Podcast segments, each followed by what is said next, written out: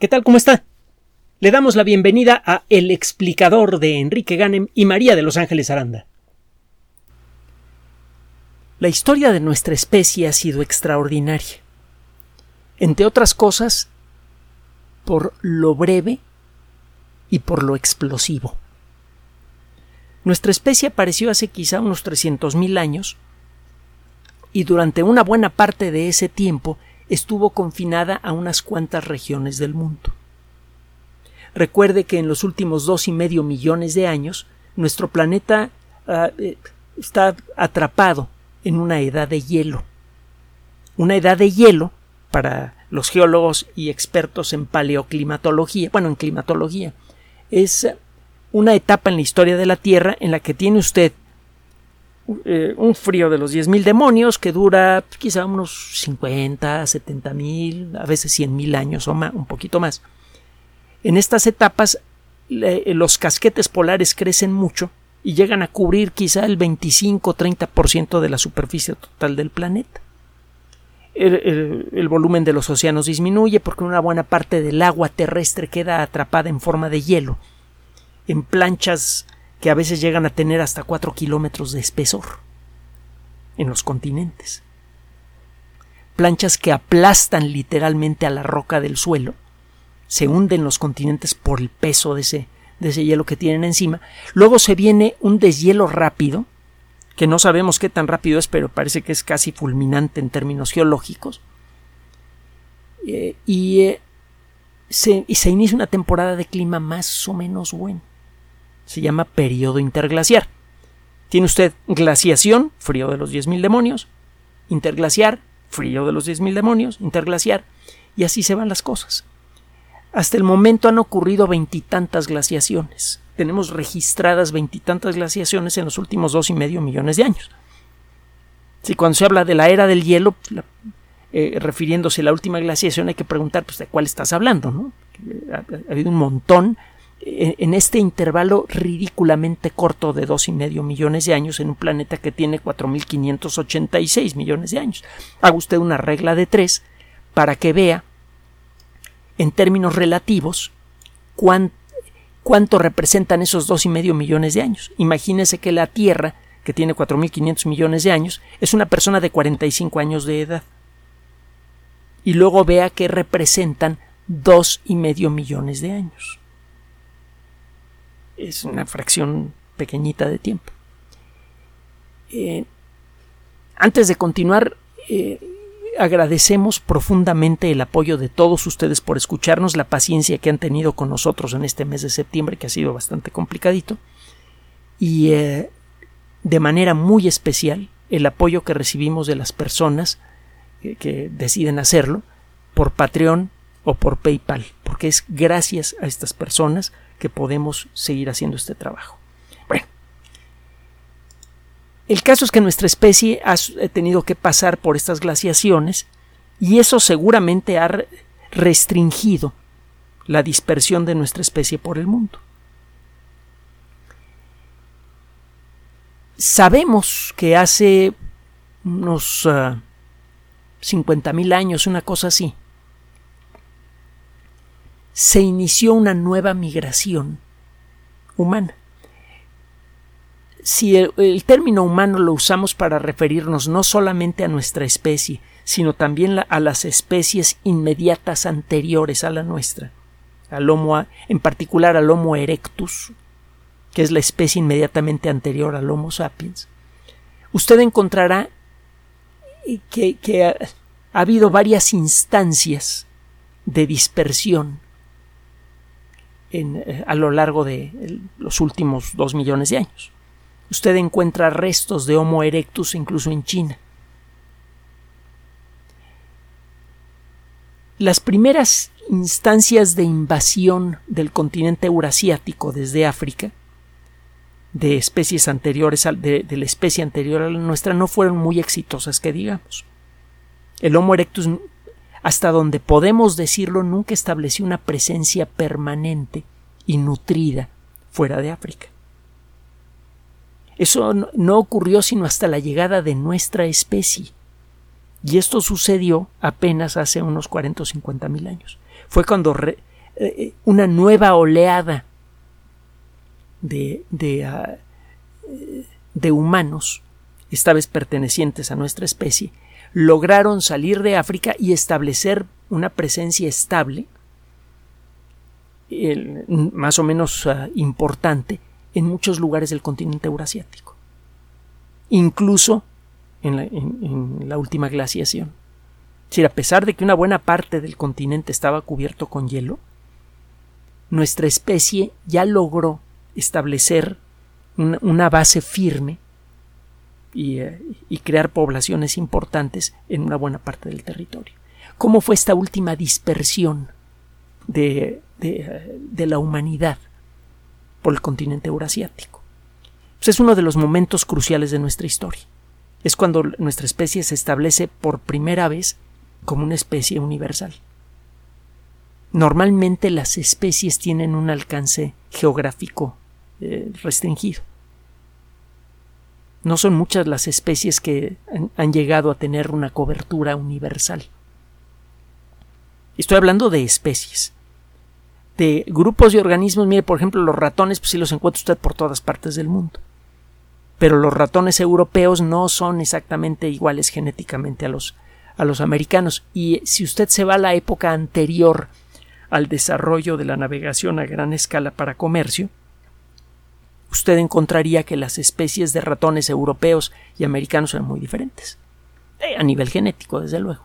A la simple vista pues, se verían muy parecidos. Nuestra especie es homogénea.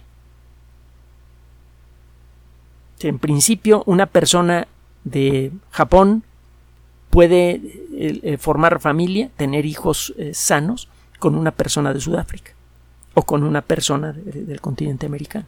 Pasa con bastante frecuencia, de hecho con más frecuencia de la que debería si es que queremos contar con un ecosistema eh, eh, mínimamente útil dentro de las próximas décadas. Estamos sobrepoblados. Pero bueno, ¿cómo fue que, que nos convertimos en la especie dominante del planeta? Esto sucedió de manera definitiva cuando ocurrió la última migración humana que por fin pudo establecer una presencia estable y razonablemente abundante en el continente eurasiático. Esto te lo digo, eh, sucedió hace unos 40 a 50 mil años. No sabe, hasta hace poco no teníamos la más remota idea de qué, en, qué fue lo que sucedió que le permitió a nuestra especie abandonar los confines de África y la región de, general del Mediterráneo para desparramarse por todo el continente eurasiático. Acaba de ser publicado un trabajo en la revista Science Advances, que mencionamos con frecuencia, es eh, una, publicación controlada por Editorial Science, que ya sabe que es de, las más importantes que hay, y los trabajos se pueden acceder por Internet, y muchos de ellos además son gratuitos. Y lo que encuentran estos investigadores es evidencia de qué factores fueron los que permitieron que se dispersara la especie humana a gran escala. Para esto lo que hicieron estos investigadores fue ponerse a trabajar con algunos de los restos de nuestra especie más antiguos conocidos en el continente eh, eurasiático, que se encuentran en el lago Baikal. El lago Baikal es el cuerpo de agua dulce más grande del planeta. Se encuentra en lo que ahora es Rusia. Hay varios videos muy bonitos del lago Baikal en, eh, YouTube y en Vimeo. Eh, incluso el famoso ferrocarril eh, transiberiano pasa por el lago Baikal.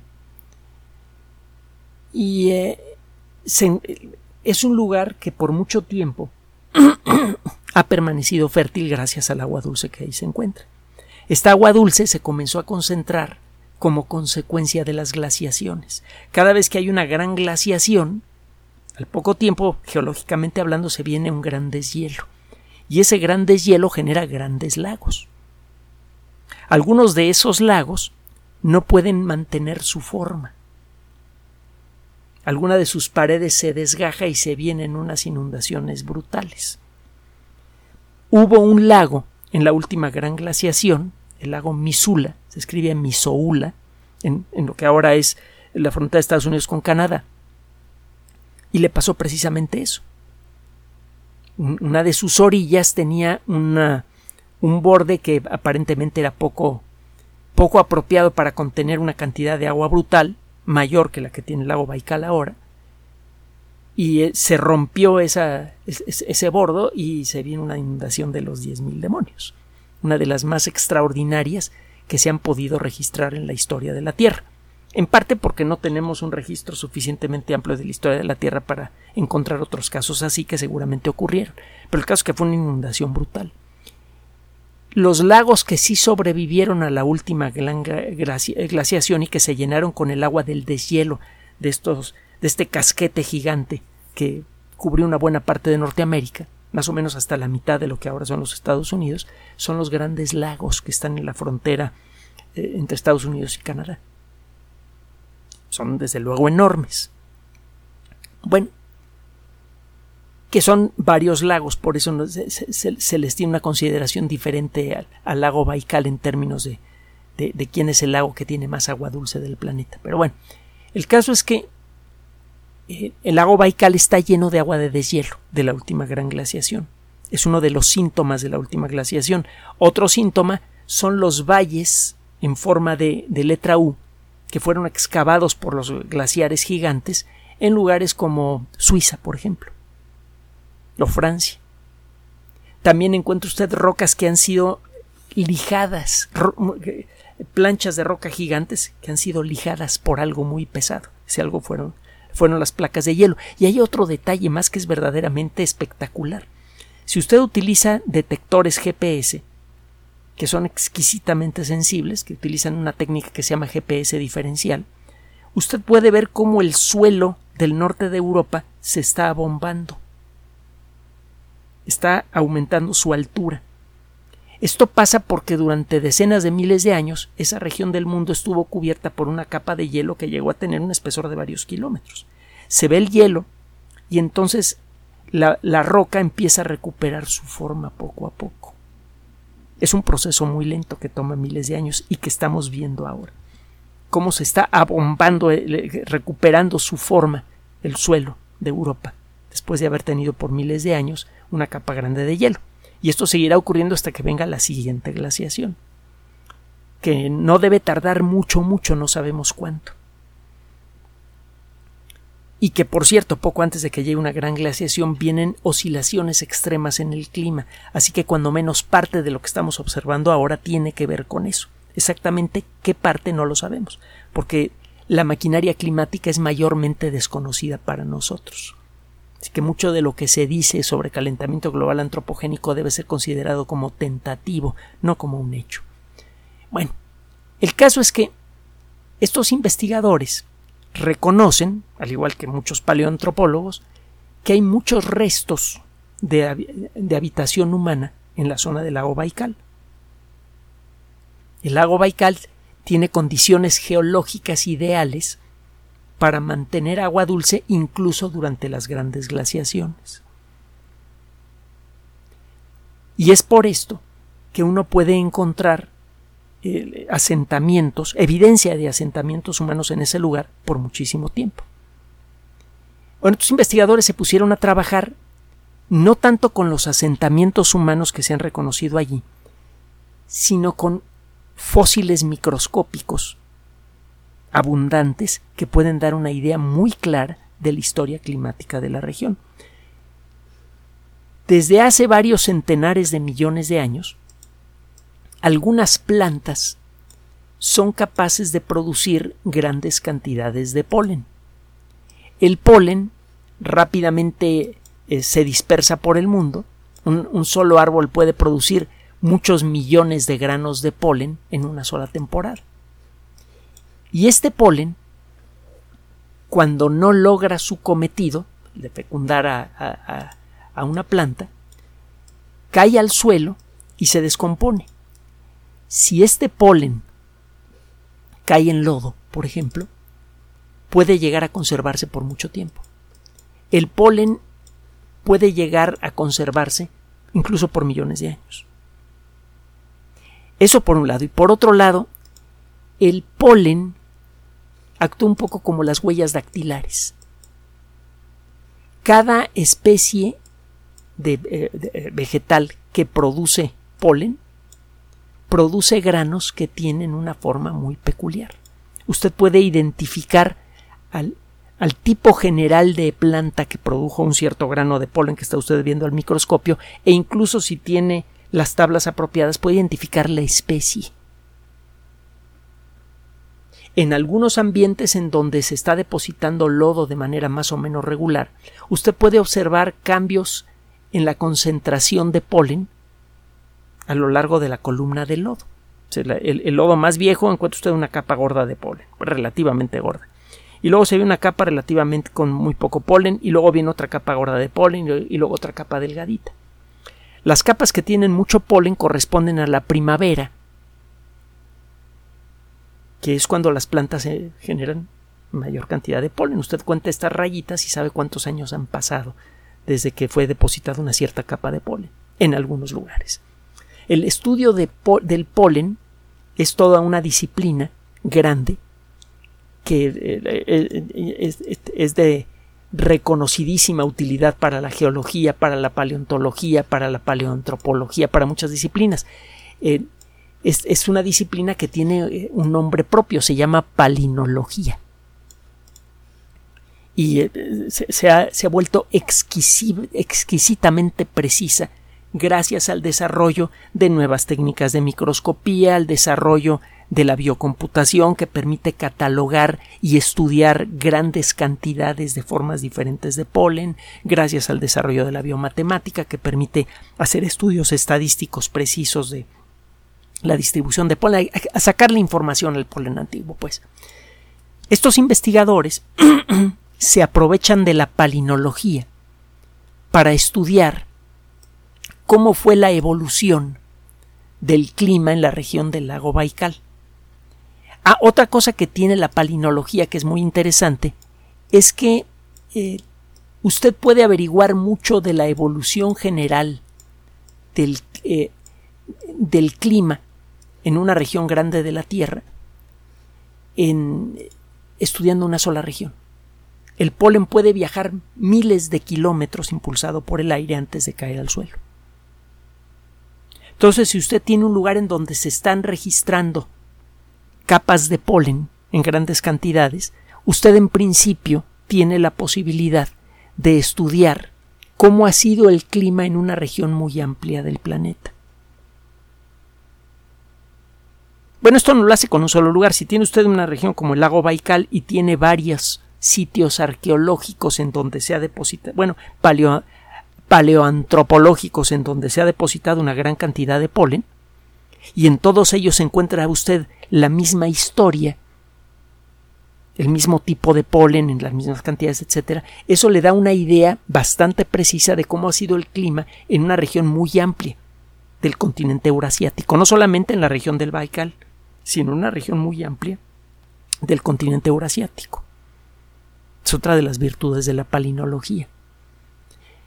El caso es que estos investigadores combinan datos ambientales obtenidos a través de la palinología con datos arqueológicos. El término arqueológico y el término paleoantropológico se mezclan. La paleoantropología es la disciplina que estudia el pasado remoto de nuestra especie y de las especies directamente asociadas a la nuestra. Usted estudia al Homo habilis, al Homo erectus, al Homo neandertalensis, a los australopitécidos, por ejemplo al Australopithecus afarensis, eh, a través de la paleoantropología. Y usted estudia asentamientos humanos, la historia de la humanidad a través de la arqueología. Cuando estudia la historia profunda de nuestra especie, está usted mezclando ambas disciplinas. Bueno, el caso es que estos investigadores se aprovechan de una serie de características que hay en el lago Baikal, una gran cantidad de asentamientos humanos de distintas épocas. Estos asentamientos son lo suficientemente ricos, están lo suficientemente bien preservados como para poder, entre otras cosas, estimar su edad con precisión. Entonces tiene usted un montón de lugares en donde hubo ancestros de nuestra especie que se asentaron en distintos lugares del lago Baikal a lo largo de miles de años y usted puede ponerle fecha exacta a cada uno de esos asentamientos. Y en todos esos asentamientos, cuando menos en la mayoría de ellos, hay un registro de polen de gran calidad. Usted encuentra grandes cantidades de polen en condiciones que permiten hacer palinología. Es decir, usted encuentra no solamente mucho polen, sino que la forma en la que está depositado este polen en el lodo le permite a usted estudiar cuándo fue depositado ese polen, hacer una estimación de qué tan lejos estaba la fuente del polen que cayó en ese lugar. Si usted encuentra evidencia de polen de árboles grandes, y encuentra usted evidencia de que ese polen viajó mucho, usted sabe que a gran distancia había grandes bosques. Y los bosques necesitan de ciertas condiciones climáticas para establecerse.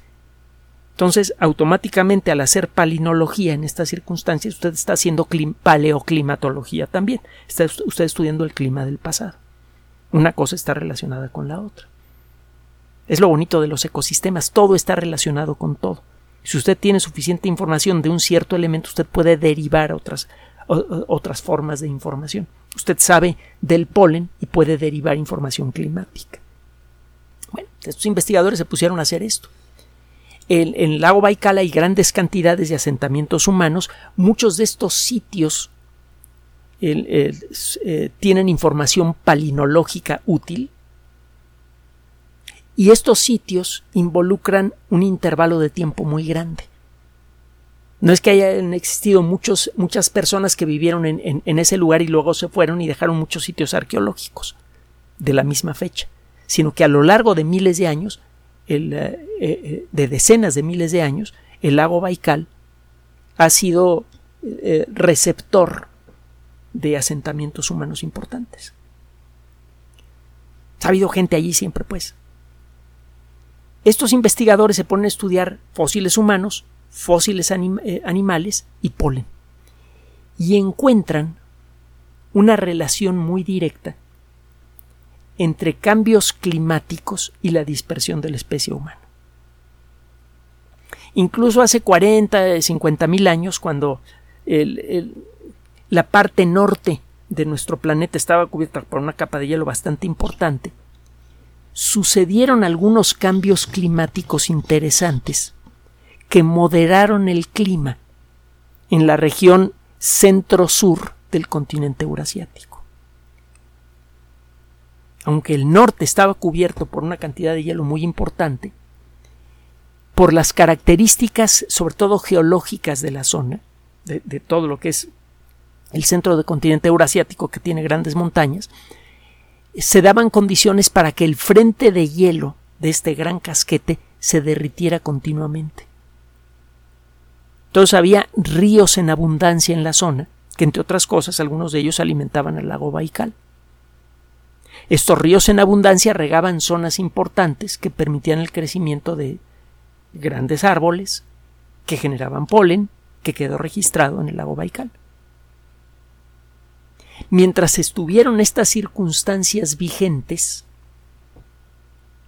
se, permitió el crecimiento de grandes bosques, las circunstancias permitieron el crecimiento de grandes bosques y esto permitió la dispersión humana. En los bosques hay mucha alimentación, mucha materia prima para hacer herramientas y esto es lo que permitió la dispersión de la especie humana. Fue gracias a que se dio el clima apropiado que la especie humana pudo empezar a establecer la presencia definitiva final en la zona geográfica más grande del planeta, que es el continente eurasiático. A pesar de que todavía estaba atrapado el hemisferio norte en una con un eh, clima verdaderamente eh, loco, brutal, una capa de hielo gigantesco, unos inviernos tremendos que se empalmaban uno con otro, un poco al sur, y gracias en parte a las montañas que cubren una buena parte del continente, se daban las condiciones para que el borde de esa capa de hielo se estuviera derritiendo continuamente. Y eso ayudó a crear un ambiente eh, razonablemente decente para el desarrollo de la flora y la fauna justo al sur del casquete de hielo. Esto explica por qué en uno de los momentos más álgidos de la última glaciación, nuestra especie pudo dispersarse por un área geográfica gigantesca. Esto ayuda entonces a eliminar una de las paradojas más molestas para los, eh, eh, los estudiosos de la historia remota de nuestra especie. ¿Cómo es que nuestra especie se pudo dispersar tan rápidamente cuando el clima era tan malo en la Tierra? En términos generales el clima era malísimo, pero las circunstancias geológicas del, del continente eurasiático facilitaron la labor, permitieron la creación de grandes bosques. Y algo parecido sucedió en el continente americano. Eso fue lo que permitió la aparición de una megafauna brutal. Aparecieron mamíferos gigantes en todo el continente americano y en grandes cantidades. Cada individuo era grandotote y había muchos de ellos. Había rinocerontes lanudos, había mamut, había camellos, había caballos que luego desaparecieron y luego fueron traídos de nuevo por los conquistadores. Y todo esto se dio en una etapa en la que por mucho tiempo eh, se creía imposible. Es decir, eh, durante mucho tiempo se creyó que durante las glaciaciones el clima de la Tierra que no estaba cubierta por hielo era generalmente malo, que no era conducente al desarrollo de ecosistemas grandes y ahora resulta que sí, en ciertas circunstancias muy particulares. Con esto se acaba una de las paradojas importantes en el eh, desarrollo de las grandes faunas del continente americano, de las grandes faunas de mamíferos en todo el mundo, y por otro lado, se entiende mejor por qué nuestra especie humana, nuestra especie pudo dispersarse por el planeta. Y esto tiene una advertencia implícita. A lo largo de la historia, desde nuestro origen como especie, hemos dependido directamente del ecosistema la dispersión y crecimiento de la especie humana en muy buena medida se dio gracias a que se pudieron desarrollar grandes bosques que son ecosistemas extraordinariamente ricos que permitieron alimentar a la creciente población humana. En la actualidad y como consecuencia de la sobrepoblación estamos destruyendo activamente a los bosques y selvas del planeta. En algunos países ya no quedan más que reliquias de lo que fueron los grandes bosques y esto está generando cambios en el ecosistema que son potencialmente gravísimos para nosotros. Si queremos tener un futuro tenemos que entender nuestro pasado. La evolución y progreso de nuestra especie, su dispersión por todo el mundo, estuvo apoyada por el ecosistema. Sería bueno considerar esto y tratar de recuperar los restos del ecosistema actual para garantizar el futuro de nuestra especie. Gracias por su atención. Además de nuestro sitio electrónico www.alexplicador.net, por sugerencia suya tenemos abierto un espacio en Patreon, el explicador Enrique Ganem, y en PayPal, el explicador patrocinio por los que gracias a su apoyo sostenemos este espacio. Puede usted descargar gratuitamente estos audios en formato MP3 en Spotify y en iTunes como El Explicador sitio oficial y en SoundCloud como El Explicador y con formato de video en YouTube en El Explicador sitio oficial. Recuerde nuestras redes sociales de siempre, Twitter Enrique-Ganem y en Facebook Enrique Ganem sitio oficial, El Explicador y los grupos que usted ya conoce. Finalmente, El Explicador siempre somos María de Los Ángeles Aranda y Enrique Ganem. Gracias.